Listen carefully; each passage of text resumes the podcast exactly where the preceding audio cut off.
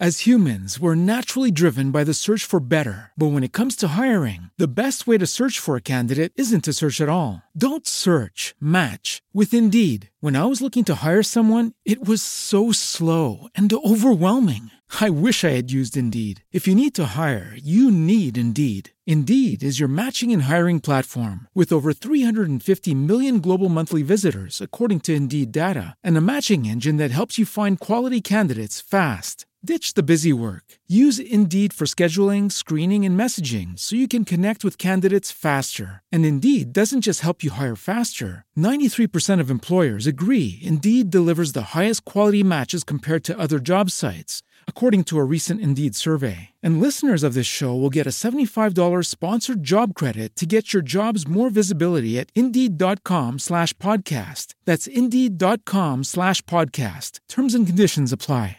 Hello, it is Ryan, and we could all use an extra bright spot in our day, couldn't we? Just to make up for things like sitting in traffic, doing the dishes, counting your steps, you know, all the mundane stuff. That is why I'm such a big fan of Chumba Casino. Chumba Casino has all your favorite social casino style games that you can play for free anytime, anywhere with daily bonuses. That should brighten your day a little. Actually, a lot. So sign up now at chumbacasino.com. That's chumbacasino.com. No purchase necessary. VGW Group. Void were prohibited by law. See terms and conditions. 18 plus. Si has creído en Cristo, tienes un futuro asombroso por delante. Hay una vida después de esta. Hay resurrección del cuerpo. Nuestro espíritu y nuestra alma vivirán para siempre. Y para aquellos que murieron en Cristo, vivirán en la presencia del Señor. Estás escuchando Aviva Nuestros Corazones con Nancy de Moss Wolgemuth en la voz de Patricia de Saladín. Hoy es 10 de marzo de 2023.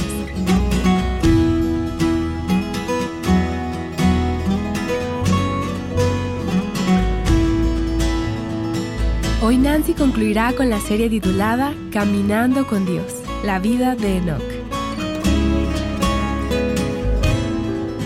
Bueno, espero que hayas disfrutado nuestro pequeño estudio sobre la vida de Enoch.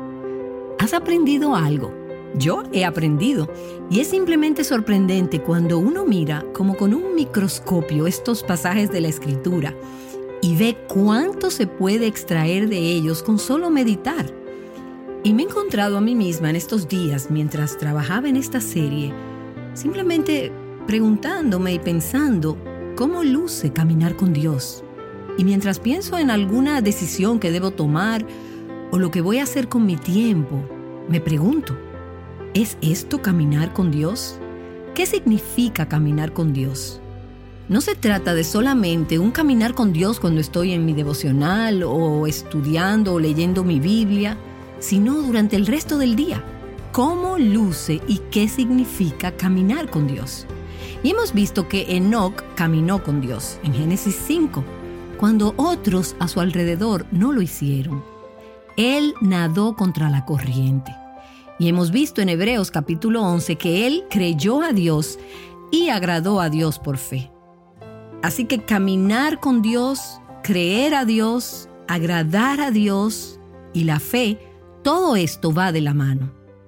Y en la sección pasada vimos, y mientras veíamos el libro de Judas, vimos que Enoch advirtió a su generación sobre el juicio venidero, tanto del juicio del diluvio y después del otro juicio que tendría lugar con el regreso de Cristo, el juicio final de los impíos. Él les advirtió que Cristo venía con decenas de millares de ángeles para ejecutar juicio. Y vemos que tenemos aquí un retrato de la vida de este maravilloso hombre. Si buscas en Google el mensaje de Charles Spurgeon sobre la vida de Enoch, es simplemente maravilloso. Y él percibe 30 aspectos, en el típico estilo de Spurgeon, sobre cosas que podemos aprender sobre el caminar de Enoch con Dios. Pero tomaré esta pequeña cita que consideré de mucho valor. Él dijo, Ninguna vida puede superar aquella de un hombre o de una mujer quien tranquilamente continúa sirviendo a Dios en el lugar donde la providencia lo ha puesto. Enoch no fue un hombre ostentoso. Y Spurgeon dijo, ninguna vida puede superar aquella de un hombre que en tranquilidad, quien tranquilamente continúa sirviendo a Dios en el lugar donde la providencia lo ha puesto. Y creo que esa es una maravillosa descripción de la vida de Enoch. Bueno, y hoy llegamos al final de la historia de la vida terrenal de Enoch. Y puede que sea una historia triste, pero de hecho va a tener un final muy feliz. Así que vuelve conmigo si puedes al libro de Génesis. Hemos ido allí muchas veces durante estos días. Vamos al capítulo 5 de Génesis. Este es un registro genealógico. Vemos a una generación tras otra. Y no estamos familiarizadas con muchos de los nombres que se dicen aquí. Algunos de estos nombres no los vemos en ninguna otra parte de las escrituras. Ellos aparecen y luego desaparecen. Sin embargo, vemos aquí el paso de una generación a otra.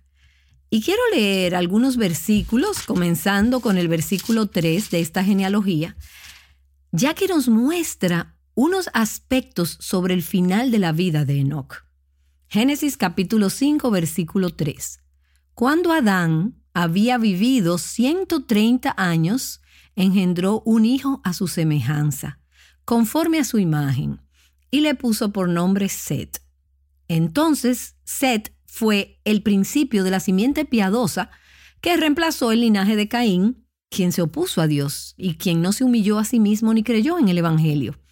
Hay un linaje de Caín y ahora tenemos el linaje piadoso de Set. Versículo 4. Y los días de Adán después de haber engendrado a Set fueron 800 años, y engendró hijos e hijas.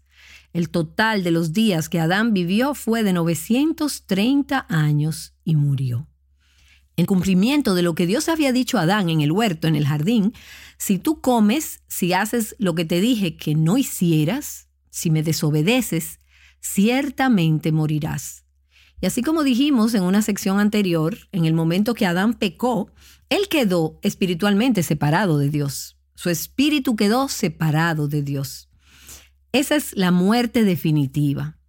Pero su cuerpo no murió inmediatamente. Vino el tiempo, 930 años después de que Adán viniera a este mundo que fuera creado por Dios, 930 años después, Él murió. Dios cumple sus promesas. La muerte es una consecuencia del pecado. Y mira el versículo 6. Dice, y Set vivió 105 años y engendró a Enos. Y vivió Set después que engendró a Enos 807 años y engendró hijos e hijas. Y fueron todos los días de Set 912 años y murió. Versículo 9.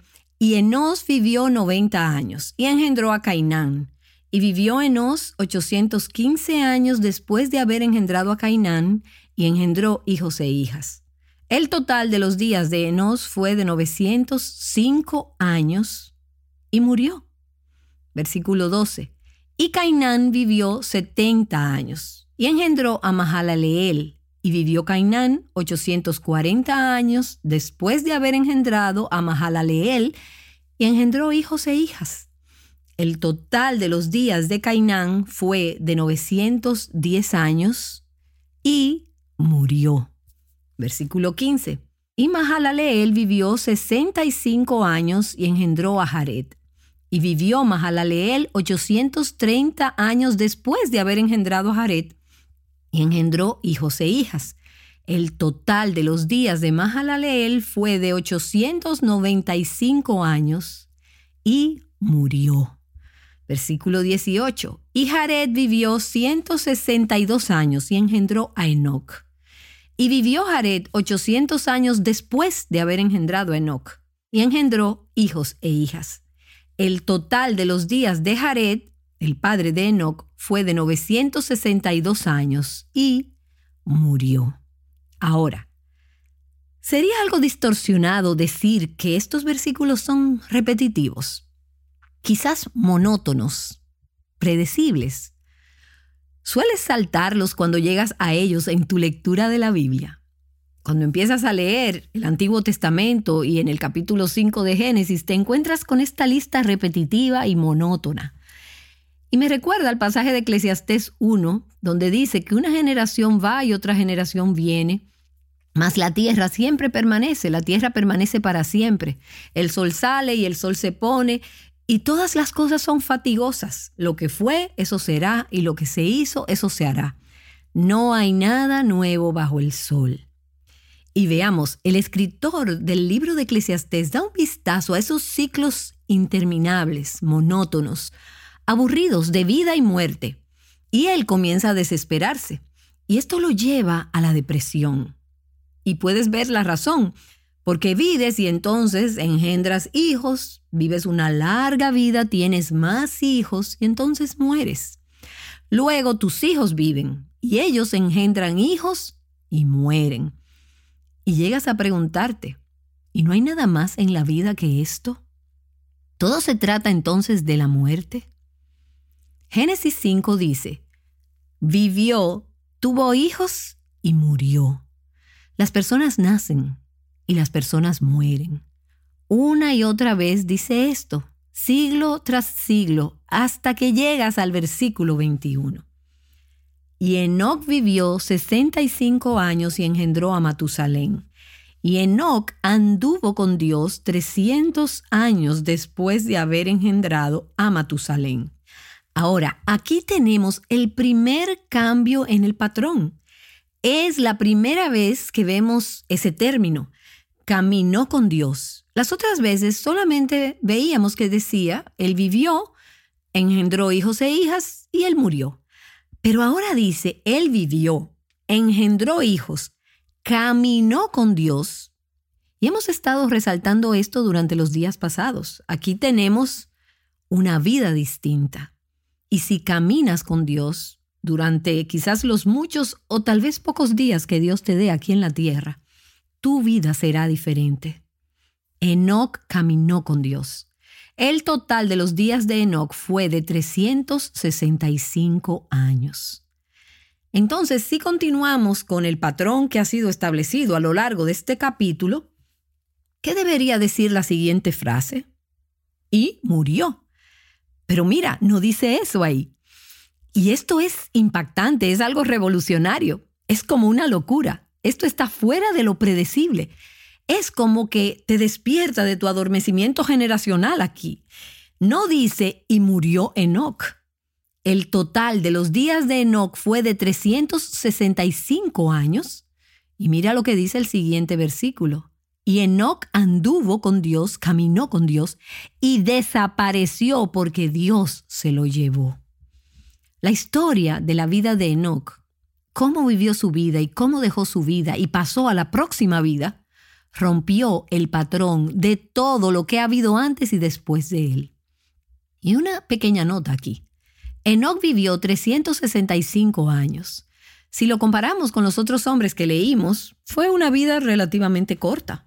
Sería como que hoy en día alguien muriera a los 35 años, si lo comparamos con la esperanza de vida de hoy en día.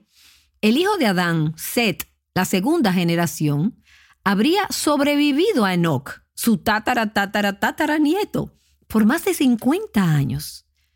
Enoch no vivió mucho, de acuerdo con los estándares de aquellos tiempos. Pero qué vida más maravillosa, qué vida tan poderosa, qué vida tan impactante y qué vida más digna de imitar por nosotras hoy. Bueno, y en Hebreos 11 hemos ido hacia adelante y hacia atrás a Génesis 5 y a Hebreos 11, aporta este comentario que dice, por la fe, Enoc fue trasladado al cielo para que no viera muerte, y no fue hallado porque Dios lo trasladó. Y la versión de la Reina Valera actualizada dice, Dios lo había trasladado. Y la nueva versión internacional dice, Dios se lo llevó. Y si estás familiarizada con las escrituras y las has estudiado por algún tiempo, Probablemente has escuchado del traslado de Enoch, que no significa lo mismo que cuando trasladamos algo de una habitación a otra o transferimos de una cuenta de banco a otra. Aquí se refiere al traslado de esta tierra al cielo. Y esa palabra traslado o Dios lo traspuso, Dios se lo llevó, significa transportar, transferir, mover a una persona o a una cosa de un lugar a otro. Dios traspuso a Enoch, Dios se lo llevó, Dios lo trasladó, Dios lo movió de un lugar, de una vida, de una existencia a otra. Ahora, además de eso, la escritura no nos da muchos detalles sobre lo que pasó y cómo pasó. Los comentaristas, y leía unos cuantos la semana pasada, realmente difieren sobre esto. Y hay algunas especulaciones algo exageradas. Yo no presto mucha atención a eso. Lo que sí sabemos es que Él no murió. Él fue trasladado de la tierra hacia la mismísima presencia de Dios. Porque la paga del pecado es muerte. Y esto es lo que justamente hemos visto en esta genealogía. Y murió. Romanos 6 nos dice que la paga del pecado es muerte, pero gracias a Dios, ese no es el fin del versículo. Pero la dádiva de Dios es vida eterna en Cristo Jesús, Señor nuestro. Todos los demás nacieron, engendraron hijos y murieron. Ellos nacieron, tuvieron hijos e hijas y murieron. Pero Enoch nació, tuvo hijos, pero él no murió, él vivió. Es como una sombra del Evangelio, la esperanza que tenemos de vida eterna en Cristo.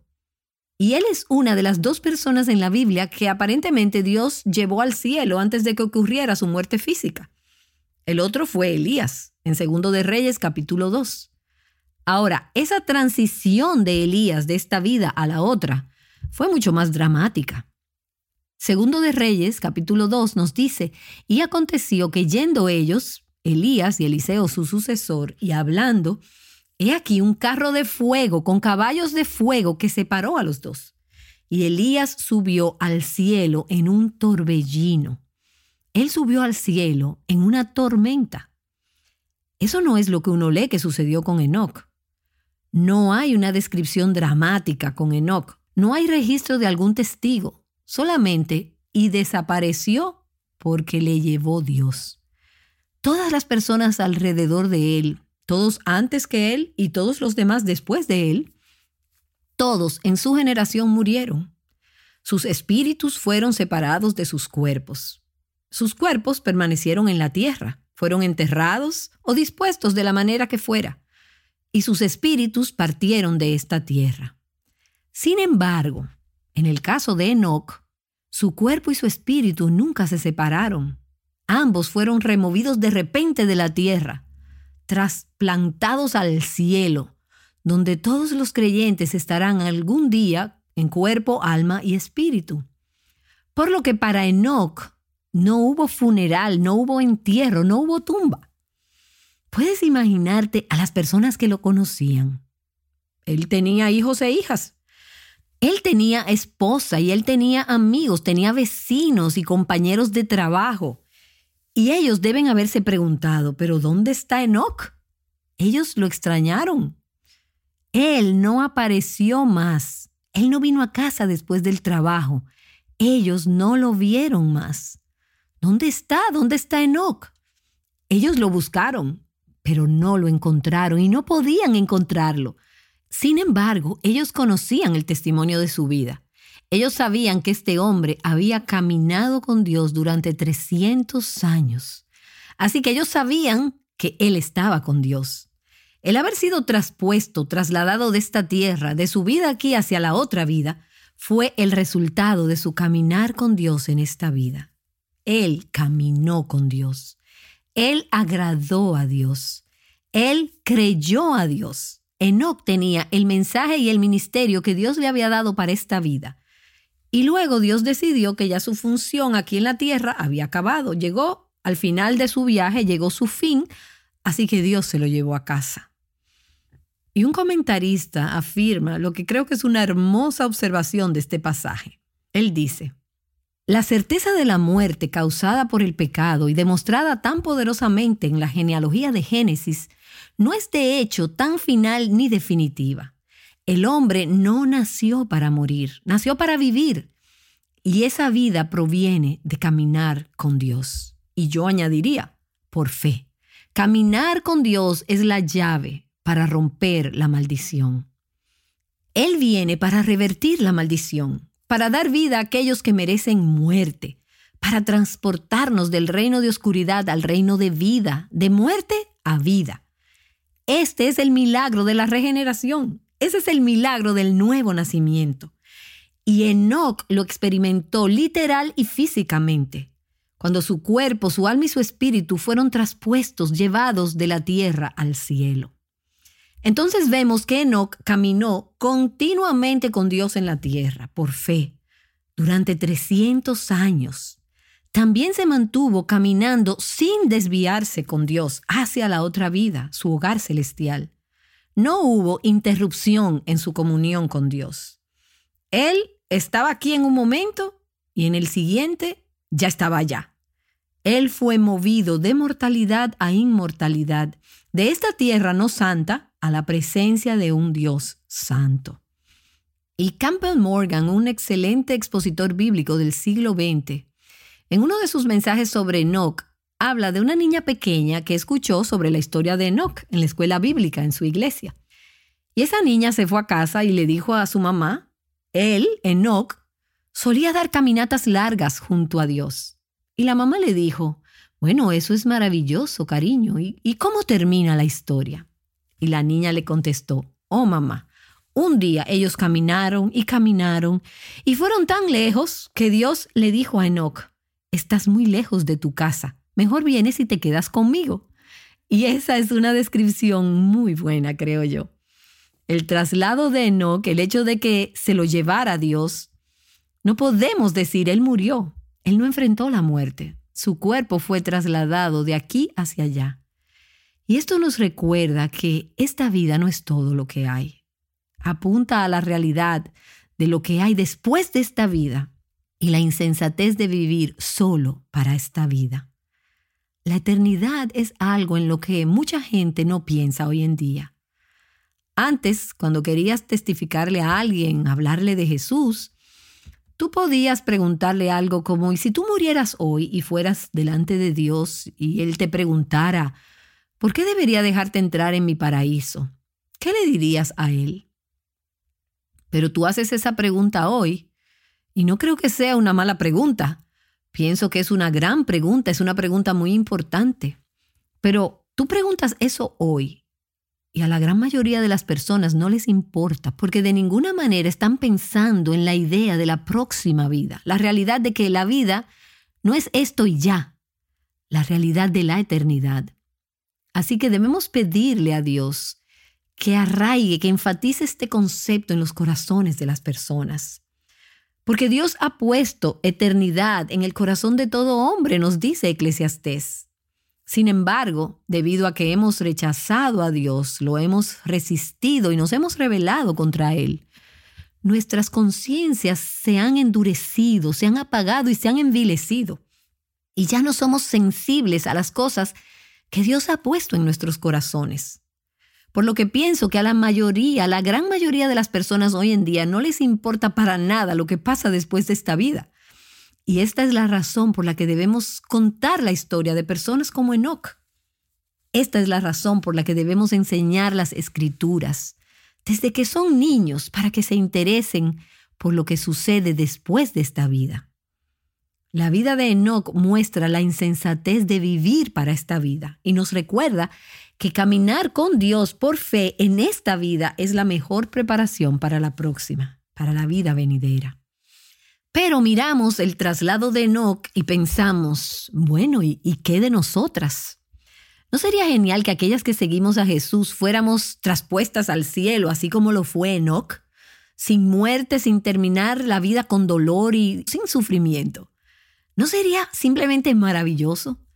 Bueno, la realidad es que a menos que estemos vivas cuando Jesús regrese por su novia, todos moriremos físicamente. Nuestros cuerpos morirán. Sin embargo, el Nuevo Testamento nos enseña que la muerte física no es definitiva, no es el final. De hecho, muchas veces en el Nuevo Testamento vemos que se refiere a la muerte como estar dormido. Bueno, como estar en una siesta o estar acostado durmiendo por una larga noche. Eso no es definitivo, vas a levantarte de ahí. Vas a despertarte de la muerte. No es definitiva. Jesús lo dijo en Juan capítulo 11, cuando dijo nuestro amigo Lázaro, que ya había estado tendido en la tumba por cuatro días, nuestro amigo Lázaro duerme, mas voy a despertarle. Hay una vida después de esta. Hay resurrección del cuerpo. Nuestro espíritu y nuestra alma vivirán para siempre. Y para aquellos que murieron en Cristo, vivirán en la presencia del Señor. Pero para aquellos que murieron apartados de Él, habrá juicio eterno, por siempre separados del Señor. Nuestra muerte física no es el final. Sin embargo, a menos que estemos aquí cuando Cristo regrese por su iglesia, no seremos traspuestos al cielo como lo fue Enoch.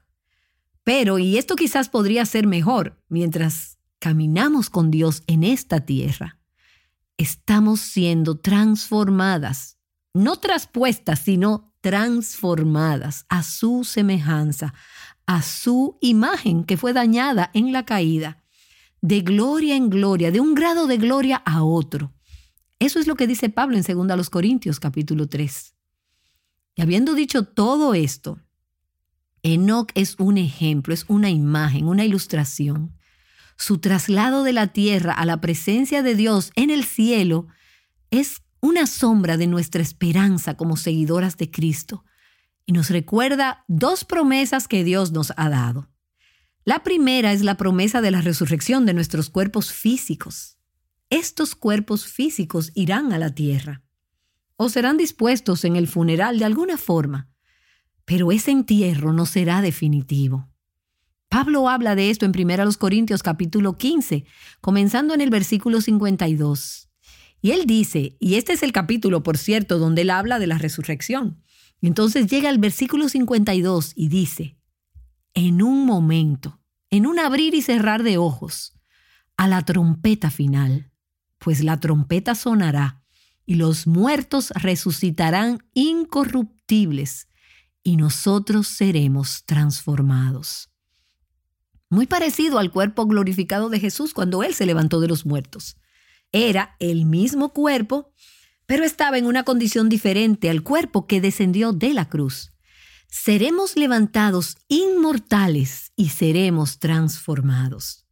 Pero cuando esto corruptible se haya vestido de incorrupción y esto mortal se haya vestido como una muda de ropa nueva, esto mortal se haya vestido de inmortalidad, entonces se cumplirá la palabra que está escrita. Devorada ha sido la muerte en victoria. ¿Dónde está, oh muerte, tu victoria? ¿Dónde, oh sepulcro, tu aguijón? Así que tenemos la promesa de la resurrección de nuestros cuerpos y vemos esto en Enoch. Vemos esto anunciado. Vemos a Enoch siendo un ejemplo del hecho de que nuestros cuerpos no van al polvo y se quedan allí para siempre. Al final nuestros cuerpos se unirán a nuestros espíritus en la presencia del Señor. Y además hay una segunda promesa, y es la promesa del regreso de Cristo por su novia, por su iglesia, cuando aquellos que están en Cristo sean llevados al cielo para estar con el Señor para siempre, traspuestos esa generación será traspuesta como lo fue Enoch. En un momento están aquí y en el próximo están con Cristo. Y eso podría pasar en cualquier momento.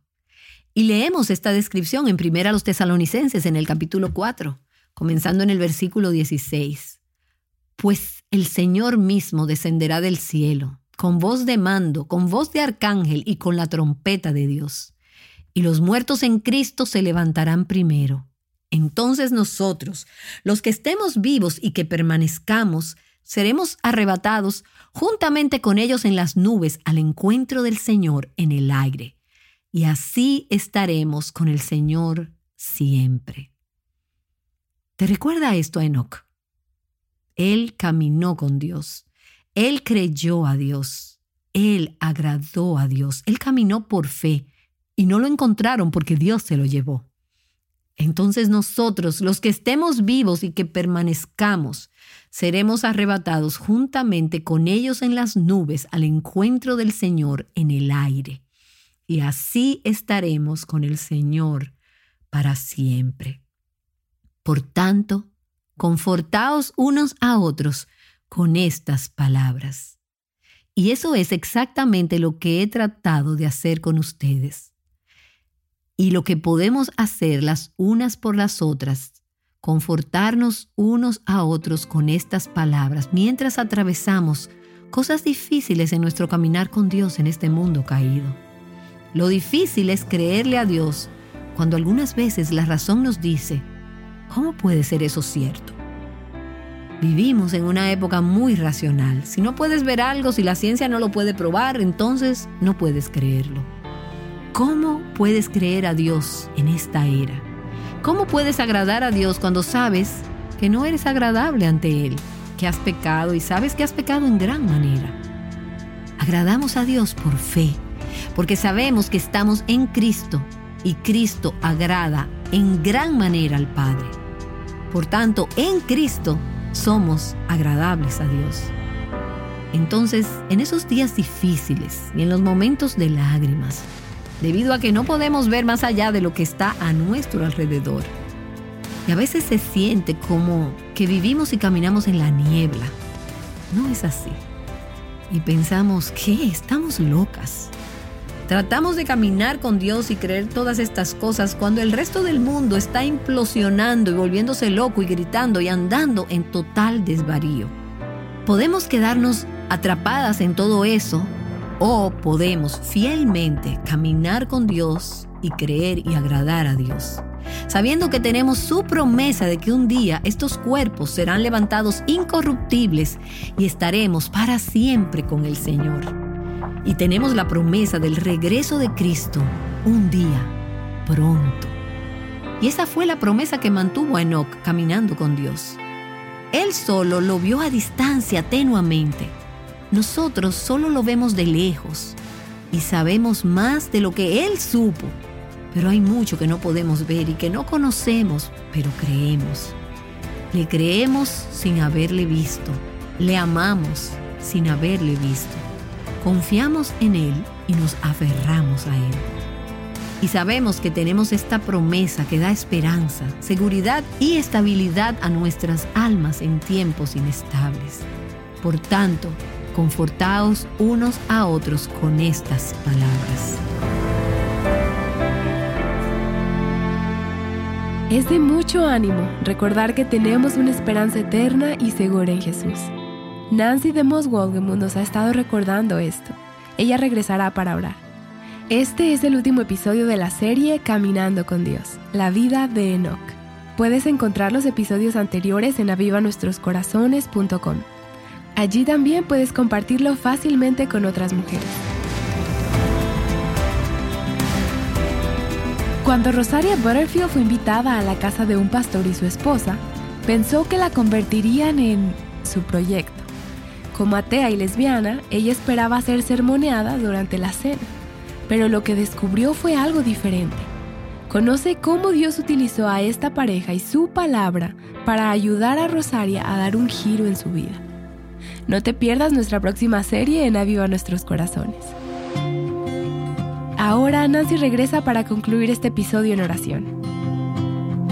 Gracias por la vida, Señor, de este hombre maravilloso, por la vida de Enoch. No hace muchas semanas que comencé a pensar en Él y tú me has hablado de una manera tan dulce, tan enriquecedora, a través de su vida. Yo anhelo, Señor, yo quiero caminar contigo como lo hizo Él. Quiero creerte, quiero serte agradable. Gracias por la fe, porque por ella podemos lograrlo. Y gracias por las promesas que tenemos de la resurrección de estos cuerpos mortales y, del regreso de Cristo para llevar su novia a casa. Ayúdanos a vivir a la luz de estas promesas y a saber mientras reflexionamos en que Enoch fue traspuesto de esta tierra, de esta vida a la próxima, que de igual manera nosotras también estaremos con Él para siempre, juntos con el Señor. Y por esto te agradecemos en el nombre de Jesús. Amén. Caminando con Dios juntas Aviva Nuestros Corazones con Nancy Demos Wolgemuth es un ministerio de alcance de Revive Hearts. As humans, we're naturally driven by the search for better. But when it comes to hiring, the best way to search for a candidate isn't to search at all. Don't search, match with Indeed. When I was looking to hire someone, it was so slow and overwhelming. I wish I had used Indeed. If you need to hire, you need Indeed. Indeed is your matching and hiring platform with over 350 million global monthly visitors, according to Indeed data, and a matching engine that helps you find quality candidates fast. Ditch the busy work. Use Indeed for scheduling, screening, and messaging so you can connect with candidates faster. And Indeed doesn't just help you hire faster. 93% of employers agree Indeed delivers the highest quality matches compared to other job sites, according to a recent Indeed survey. And listeners of this show will get a $75 sponsored job credit to get your jobs more visibility at Indeed.com slash podcast. That's Indeed.com slash podcast. Terms and conditions apply. With Lucky Land slots, you can get lucky just about anywhere. Dearly beloved, we are gathered here today to. Has anyone seen the bride and groom? Sorry, sorry, we're here. We were getting lucky in the limo and we lost track of time. No, Lucky Land Casino, with cash prizes that add up quicker than a guest registry. In that case, I pronounce you lucky. Play for free at LuckyLandSlots.com. Daily bonuses are waiting. No purchase necessary. Void where prohibited by law. 18 plus. Terms and conditions apply. See website for details.